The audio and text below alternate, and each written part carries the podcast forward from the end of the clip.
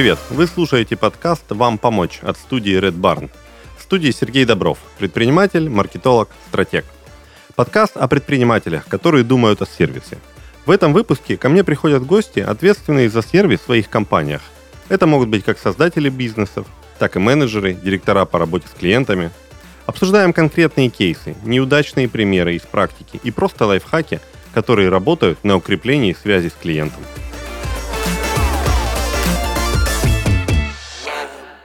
И у нас в гостях Владимир Масютин, основатель и руководитель управляющей отельной компании «Русские сезоны». Владимир, приветствую тебя в эфире подкаста «Как приветствую, дела?» Приветствую, прекрасно, прекрасно. Владимир, ну что же, давай поговорим о твоем бизнесе, о вообще всей отрасли, которой ты занят, и о том, какие сервисные решения есть в этом направлении. Расскажи в двух словах вообще, о чем твой бизнес, про что твоя компания? У нас очень простая цель и задача. Мы хотим стать российским Мариотом. Все вот так вот просто и амбициозно. Так, а если еще на чуть раньше, то есть это управляющая отельная компания. Что вы делаете? Да, то есть мы управляющая отельная компания. Наша команда, скажем так, нашей управляйки, она практически на 90% состоит из людей, которые работали в больших международных сетях Ридс, Карлтон, Хаят, Мариот, Хилтон, Редисон. И мы решили создать нечто подобное в России. Мы понимаем, что есть э, конкуренты, которые гораздо в данный момент больше нас, но мы немного другие в том плане, что наши большие основные игроки сейчас на рынке, на российском, это компании, которые в основном управляют собственными активами. Мы же управляем, мы же чистой воды управляйка, мы управляем не нашими активами. У нас собственных активов нет, Поэтому, скажем так, нам несколько тяжелее в том плане, что когда управляйка управляет своими активами, собственник этой управляющей компании, он не может, скажем так, выбрать другую, потому что вот эта его компания, она управляет его активами. И он ее будет держать в любом случае, независимо от того, какие у нее показатели. Мы же работаем в рынке, поэтому мы э, не можем показывать отрицательные результаты, приносить убытки собственникам, ну иначе мы понимаем, что на свободном рынке нас просто поменяют. Поэтому мы, мы в этом плане другие. А давай еще немножко поясним для всех наших слушателей. Все-таки вот управляющая отельная компания, да, ты приводишь пример мировые бренды, и у меня, как у человека не посвященного, например, в это направление, стал бы такой вопрос. Вы строите гостиницы? Нет, мы гостиницы не строим, но это одна из, скажем так, частей наших услуг. Это то, что мы можем помочь собственнику. Основной же у нас бизнес – это именно управление гостиницами. Мы можем зайти и помогать собственнику как на этапе строительства. Мы можем зайти до этапа строительства, на этапе проектирования – но мы можем и управлять теми объектами, которые уже работают. Основной бизнес компании, основные наши доходы идут у нас именно от управления действующими объектами. То есть вы аутсорс операционной деятельности. Вы полностью забираете объект либо с этапа стройки, либо уже готовый объект и снимаете собственника всю головную боль относительно операционной деятельности и делаете это своими руками. Я правильно понимаю? В принципе, да, если это можно так назвать аутсорсом, в принципе, да. То есть это то же самое, что делает Marriott, Редисон, Хаят. Окей. Ну, возможно, вот эта вот история про то, что мировые сети тоже так делают, для некоторых непосвященных в отрасль вообще будет новостью. Ну, окей. Хорошо, скажи, пожалуйста, а в каких городах сейчас представлена твоя компания? Ну, получается, наш основной и якорный проект это, конечно, русский сезон и курорт Пересвет, который я бы мог сравнить с такими курортами, как Роза Хутор, Меретинский или Красная Поляна. Это Подмосковье, а, правильно, он... Пересвет? Да, Пересвет у нас в Подмосковье, да, в Сергиевом Посаде, где у нас на территории в 72 гектара расположено 6 отелей различной звездности – от трехзвездочного комфорт-отеля до там, э, пятизвездочных наших вилл. То есть у нас 6 отелей и 34 виллы и коттеджа. Причем виллы и коттеджи у нас прям вот пятизвездочного уровня, то есть у нас там и сантехника Велерой, и косметика итальянская, то есть все, все, все, и отдельный шведский стол с икрой с шампанским. То есть у нас прям такой вот полноценный курорт от 3 до 5 звезд. Это у нас в Пересвете. Но начиналось все с трех бутик-отелей, которые находятся у нас в управлении. Они находятся на Розе Хутор. Буквально полгода назад мы взяли в управление э, курорт, э, это теперь называется загородный клуб Утрау. Это на Волге под Казанью. В эту субботу мы открываем отель на 78 номеров, спортотель. До конца этого месяца мы заходим на рынок Санкт-Петербурга. Я думаю, что буквально сегодня мы утрясаем все последние вопросы там по, по договору юридические. И помимо этого у нас сейчас на подписании находится четыре объекта. Один из них на Черноморском побережье под Геленджиком, другой под Ростовом-на-Дону, третий в Москве и четвертый в Ярославле. М, То есть до конца года мы вырастем практически вдвое. Круто. Скажи, а вообще, в принципе, вот рынок управляющих отельных компаний, да, насколько много сейчас игроков? Ну, то есть понятно, что меняется конъюнктура в связи с тем, что уходят международные бренды, да, Мгм. пока они еще не все даже ушли.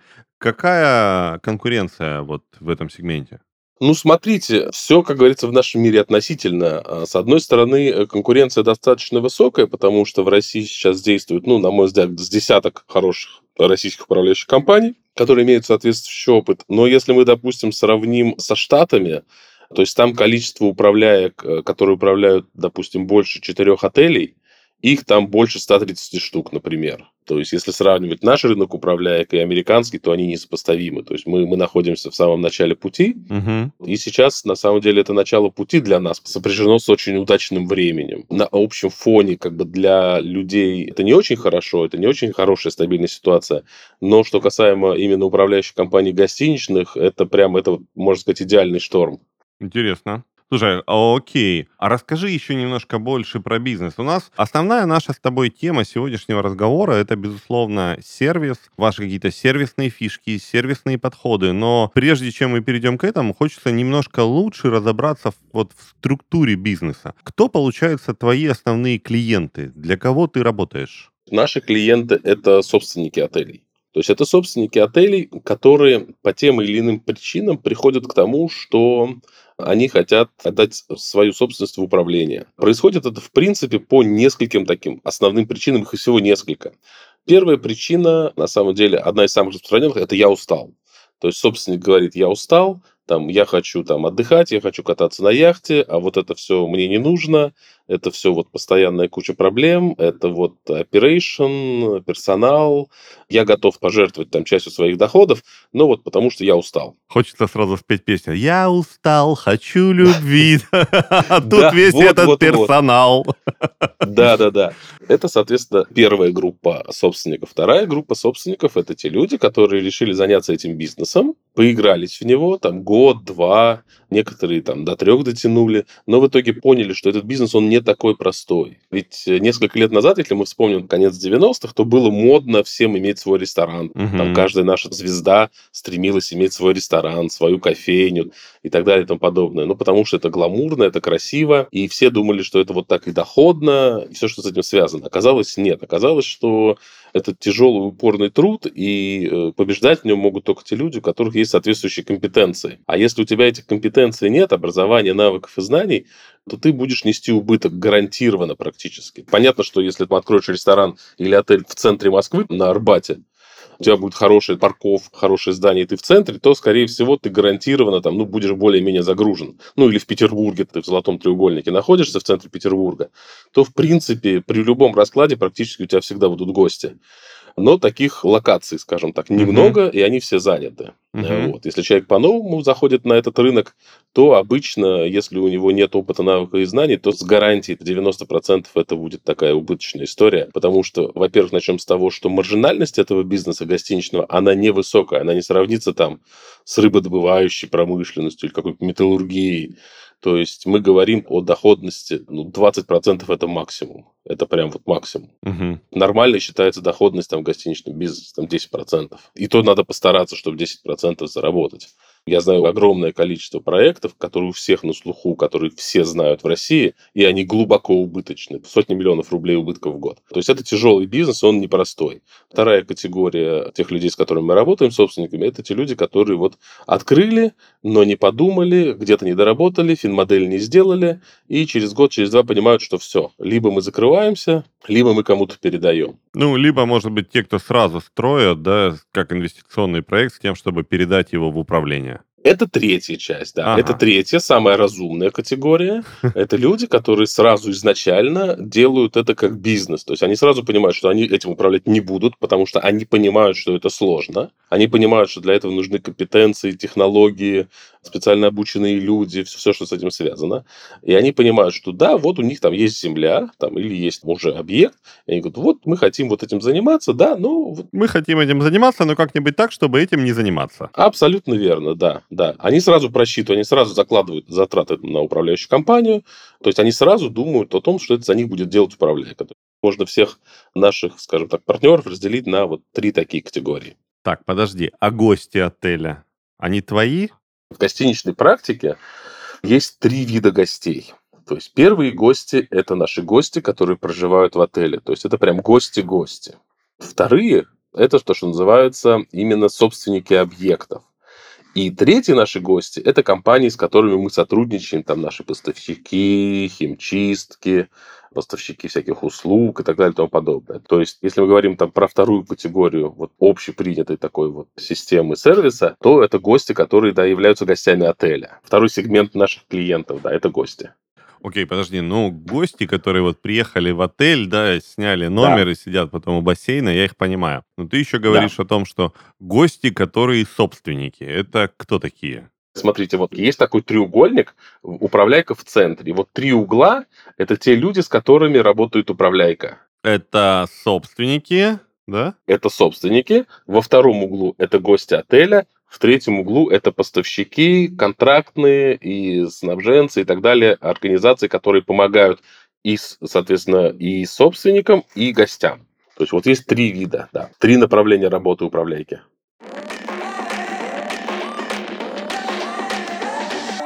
В этом выпуске мы расскажем историю ювелира Светланы из Костромы. Она профессионально занимается ювелирным делом уже более 25 лет и владеет частной ювелирной студией с уникальным концептуальным дизайном. До июля 2021 года Светлана, как индивидуальный предприниматель, принимала оплату за ювелирные изделия и мастер-классы переводом на карту. Затем в силу вступил 54 ФЗ, что все предприниматели обязательно должны были применять кассы и отправлять электронные чеки. Светлана начала искать вариант, который устроил бы ее во всех аспектах и увидела рекламу компании Тукан. Предложение показалось для нее спасением. В Тукан можно купить и настроить в одном окне кассовое оборудование, подключить прием карт, кассу и ОФД. Из всех платежных решений Светлана выбрала Тукан кассу и мобильное приложение Tap2Go для приема платежей – Плюс мобильный фискальный регистратор для выдачи чеков. Физически на руках у Светланы только фискальный регистратор, а приложение Тукан Касса и Tap2Go в смартфоне. Помощью решений Тукан Светлана полностью автоматизировала процесс продажи и выдачу чеков покупателям. В приложении Тукан Касса нужно внести товар, оформить продажу и выслать клиенту ссылку, либо принять оплату через Tap2Go. Тукан – это единая платформа управления торговлей для малого и среднего бизнеса, которой пользуются более 50 тысяч предпринимателей и компаний. Клиентам Тукан доступны приемы банковских карт, учет наличных, фискализация, управление складом и многое другое. Тукан предлагает приложение для Android-смартфонов Тукан Касса, а также приложение, заменяющее банковский терминал Tap2Go. Простой шаблон для создания интернет-магазина Тукан Витрина – и решения для управления продажами на маркетплейсах. Плюс встроенное продвижение в Яндекс Бизнес. И это только начало. Тукан развивается вместе со своими пользователями и их запросами. Скоро Тукан выпускает сервис Тукан Курьер для управления доставкой товаров. С решениями от Тукан вести дело удобно, быстро и эффективно. Выберите свой Тукан сегодня и развивайте ваш бизнес. Ссылка в описании.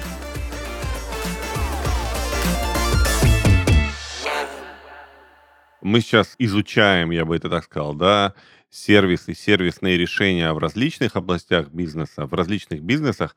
И вот ты, наверное, первый, кто говорит о поставщиках и партнерах, как о целевой аудитории. Да, вот этому учат на Западе. Это особенность управляющих компаний отельного бизнеса или это особенность того, как ты видишь мир? Это особенность того, как к этому относятся на Западе. А, Именно поэтому те гостиничные бренды, которые пришли в Россию там 15-20 лет назад, именно они учили нас в постсоветском пространстве, что такое сервис, как правильно к этому относиться. То есть это, скажем так, такая привнесенная оттуда идеология, и она, в принципе, правильная. То есть если мы помним самое начало гостиничного ресторанного бизнеса в России, то когда приходили иностранцы в тот же самый Макдональдс или там, я не знаю, Мариот, первые отели, они заставляли русских людей улыбаться, потому что у нас прописано, ну, не прописано на генетическом уровне, но мы так воспитаны, что для нас там смех без причины – это признак дурачины, что ты улыбишься.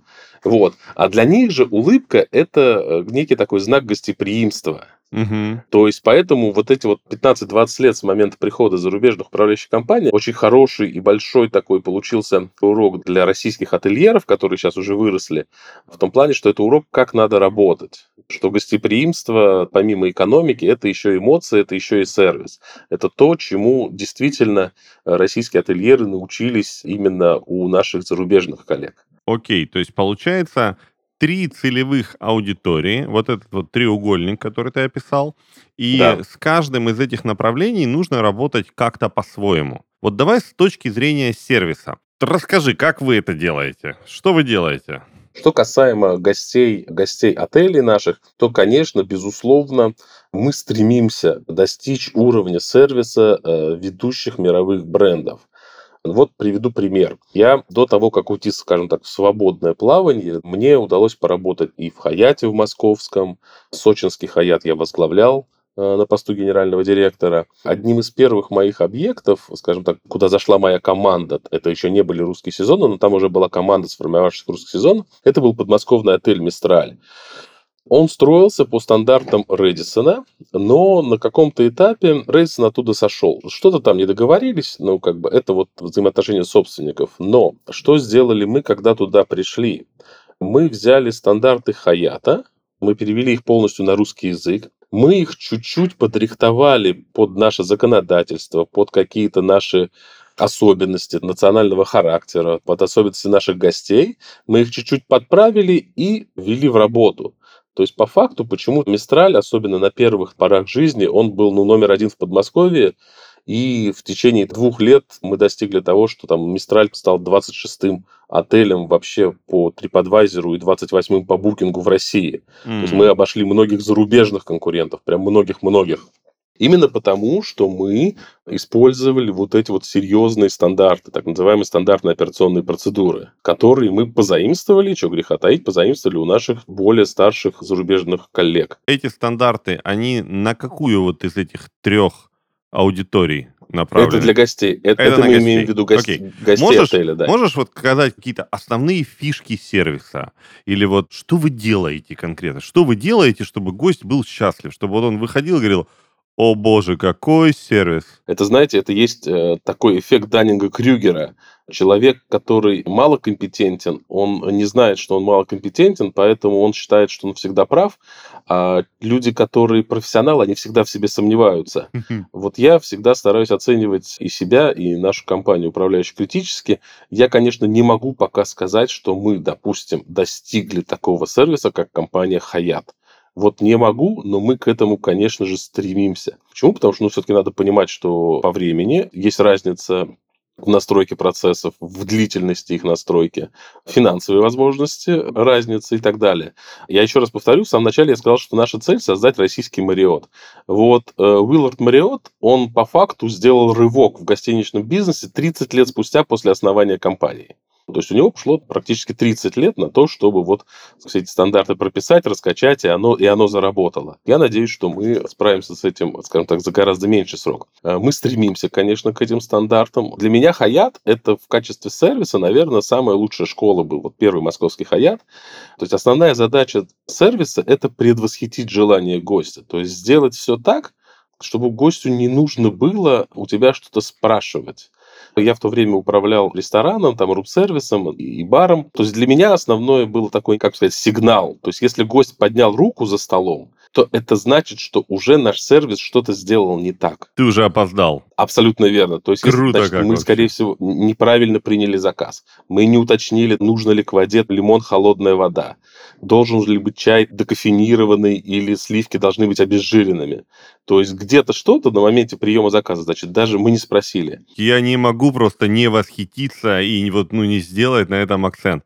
Классный потребительский сервис – это когда ты предвосхищаешь, и получается, если клиент, гость, кто угодно обратился к тебе зачем-то, ты уже опоздал. Да. Обалдеть. Очень Абсолютно, верно, да. То есть понятно, что это недостижимый идеал, но к этому надо стремиться ежедневно. Мгм. Но тут мы должны понимать, что сервис – это самая верхушечка пирамиды, это то, что мы часто объясняем собственникам. Когда они говорят, вот у нас сервис плохой и так далее, мы говорим, что сервис – это верхушка пирамиды, в основании которой лежит первое, значит, должно быть полное техническое обеспечение. Вы не сможете сделать сервис, если у вас в отеле нет лифта. Если человеку приходится на третий этаж идти пешком с сумками, то, ну, тяжело обеспечить сервис. Тяжело обеспечить сервис, если у вас нет посуды или оборудования, на которое готовить еду. То есть это техническое. Но это техническое, то, о чем говоришь ты, по крайней мере, как я слышу тебя, то, что именно у тебя может быть вся эта техническая часть, но если ты уже опоздал, ну, то есть, как ты говоришь, если человек за Правильно. столом поднял руку, ты уже опоздал. И дальше неважно, был ли у тебя лифт, ты уже опоздал. Слушай, окей, если говорить про другую группу, про какую вторую поговорим? Давай, может быть, про... Давай собственников оставим на потом, да? Давайте. Про подрядчиков, Про подрядчиков, поставщиков, не знаю, как надо. Идеальный сервис для них. Чему учат зарубежные школы? Я сам окончил Корнельский университет, но Корнельский университет, он больше про экономику, нежели про сервис. Чему учат э, зарубежные школы? Они говорят, что вот к поставщикам, к тому, с кем вы работаете, надо относиться и беречь их так же, как гостей. К ним надо относиться с таким же уважением. Также пытаться их холить или леять, потому что чем с большим уважением к ним относитесь, чем с большим пиететом, то вы из этого сможете извлечь выгоду. Вы получите большую скидку. Если вы вовремя платите, то, соответственно, у вас не будет проблем с поставками. Иногда, понятно, бывают форс-мажоры и у поставщиков, и у вас. То есть, если вы на эти форс-мажоры не реагируете в жесткой форме, то, скорее всего, в следующий раз, когда, может быть, будет форс-мажор у вас, они так не отреагируют. То есть, это культура общения также с поставщиками. Не использование их просто вот там не справляешься, иди нафиг.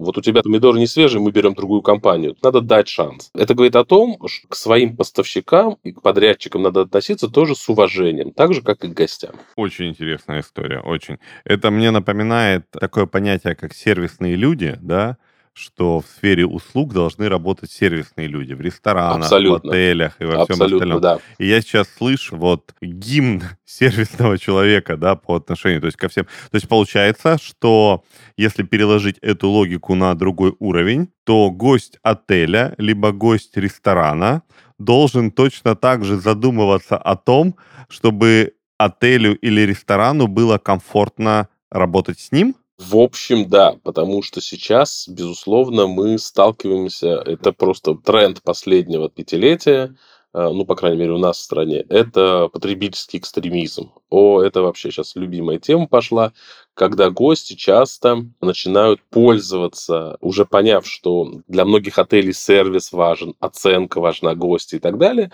гости начинают часто этим немножечко пользоваться сверх лимита, что называется. Вот чуть что не так, давайте мне там бесплатную ночь. Чуть у вас чай не такой горячий, все, давайте мне бесплатно там пирожные к нему. Вот Это некий тренд да, такой, который сейчас уже приходится там иногда охлаждать. да, М. потому что это тоже такие ситуации сейчас, они все больше и больше проявляют себя. Слушай, интересно. Хорошо, и у нас осталась еще третья группа, не охваченная нашим, вашим, твоим, не знаю, идеальным Да. сервисом. Это собственники. Это собственники. С ними что делать? Да, значит, это был один из твоих вопросов, который был в самом начале. За счет чего мы считаем, что мы можем там быть лучше наших конкурентов и так далее. Мгм. Значит, что мы предлагаем собственнику, э, чего не предлагают другие управляйки? Чем мы отличаемся? У нас есть одно кардинальное различие со всеми. Значит, это модель нашего вознаграждения. То есть, если мы возьмем, может быть, для многих слушателей это будет новость, но сейчас расскажу, из чего состоит вознаграждение операторов, причем всех Hyatt, Redison, Hilton, неважно. Значит, оно состоит из базовой части, которая обычно составляет от 2 до 4% от выручки отеля. То есть это базовая часть, которую собственник платит независимо от ничего. Вторая часть угу. это поощрительная часть, и она обычно составляет также от 2 и там, до 10% от валовой операционной прибыли. И она зависит от того, что, допустим, если у вас валовой операционной прибыли нет, то это 2% от этой несуществующей там валовой операционной прибыли. Если валовая операционная прибыль составляет 20% э, от выручки, то тогда, допустим, это 4%. Если валовая операционная прибыль составляет 40% от выручки, то тогда оператор получает 6%. Угу. А если там она, не дай бог, там достигает там, 50 или 60% от выручки, то тогда вознаграждение операторов доходит до 10%. То приезжает налоговая и начинает задавать вопросы, как вы это сделали, да?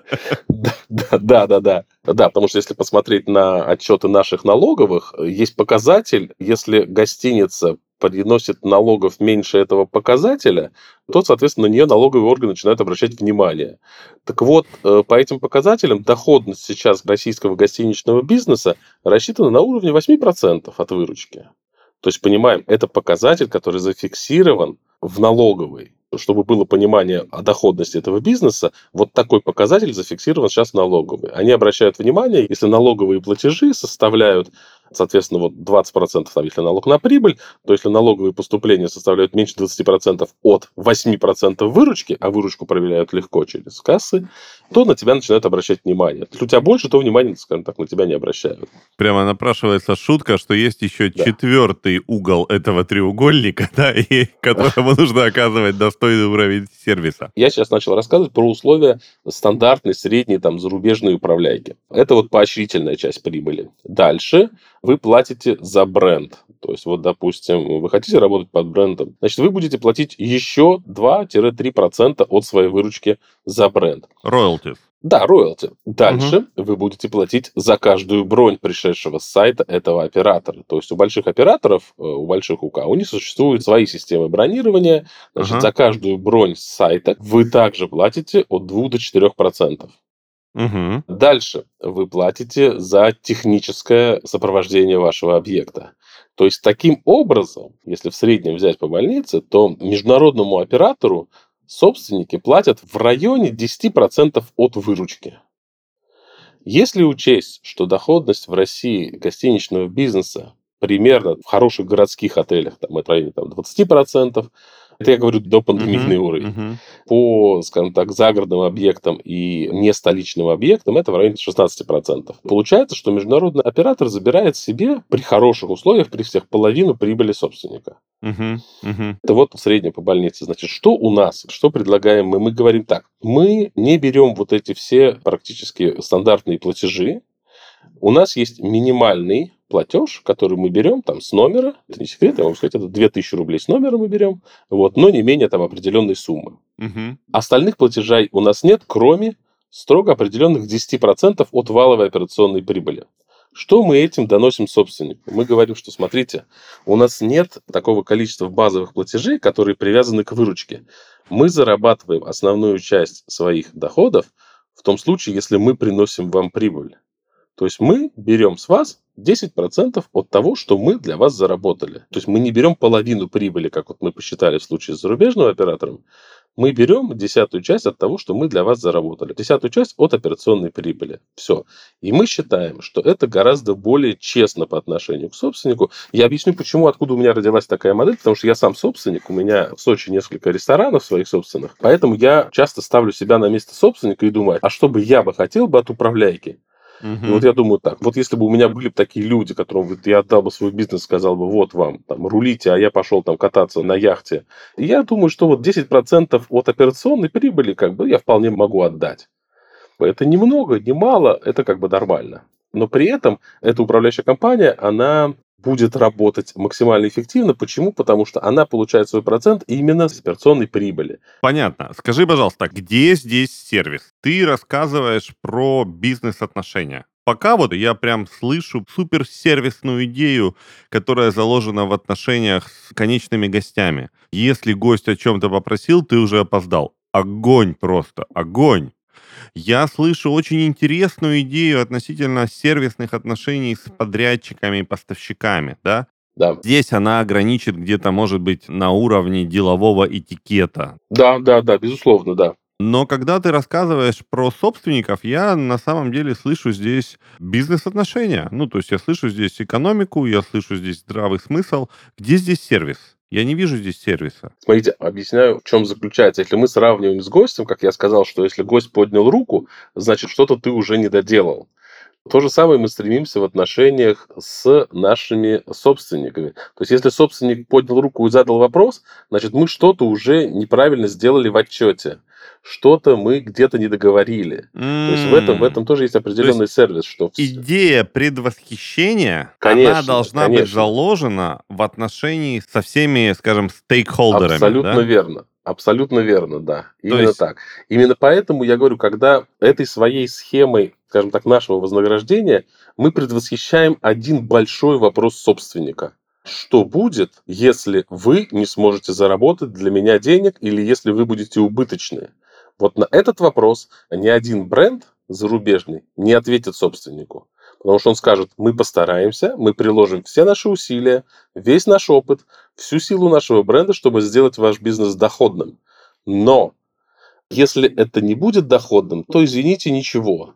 Мы же предвосхищаем, мы говорим, что если мы не сможем заработать для вас денег, то и мы сами не сможем заработать. В этом нет смысла бизнеса. Ну, это опять-таки, сейчас мы опять скатываемся в плоскость бизнеса, в плоскость денег, да? да. да? А с точки ну, оно зрения... связано, конечно. Ну, они, безусловно, связаны, но с точки зрения сервиса получается, что это предвосхищение желаний твоих, тех людей или тех бизнесов, с которыми ты ведешь взаимоотношения на всех уровнях. Если это гость, это предвосхищение его желаний. Если это собственник, и ты сам являешься у него подрядчиком, да, то это предвосхищение да. его пожеланий с точки зрения отчетности, с точки зрения прозрачности. Абсолютно. Если это твои бизнес-партнеры, с которыми ты находишься на параллельных услугах, на параллельных ролях, то опять-таки это предвосхищение того, что ты сам хотел бы видеть в ответ. Да, именно. Очень именно круто. Так. Очень круто. Очень интересно. Владимир, тема с предвосхищением, она вот восхищает меня. Да? Большое тебе спасибо. Очень интересный экскурс вообще в отельный бизнес, да, в управление отельным бизнесом. Все настолько структурно, настолько классно, настолько понятно. И это все вот сходится в точке предвосхищения. Это потрясающе. Спасибо. Спасибо тебе огромное. И, ну что, наверное, поеду-ка я съезжу в Пересвет. Очень мне понравился Давай. твой об этом рассказ. Ждем, ждем тебя. Это был подкаст «Вам помочь». И у нас в гостях был Владимир Масютин, основатель и руководитель управляющей отельной компании «Русские сезоны». Пока-пока.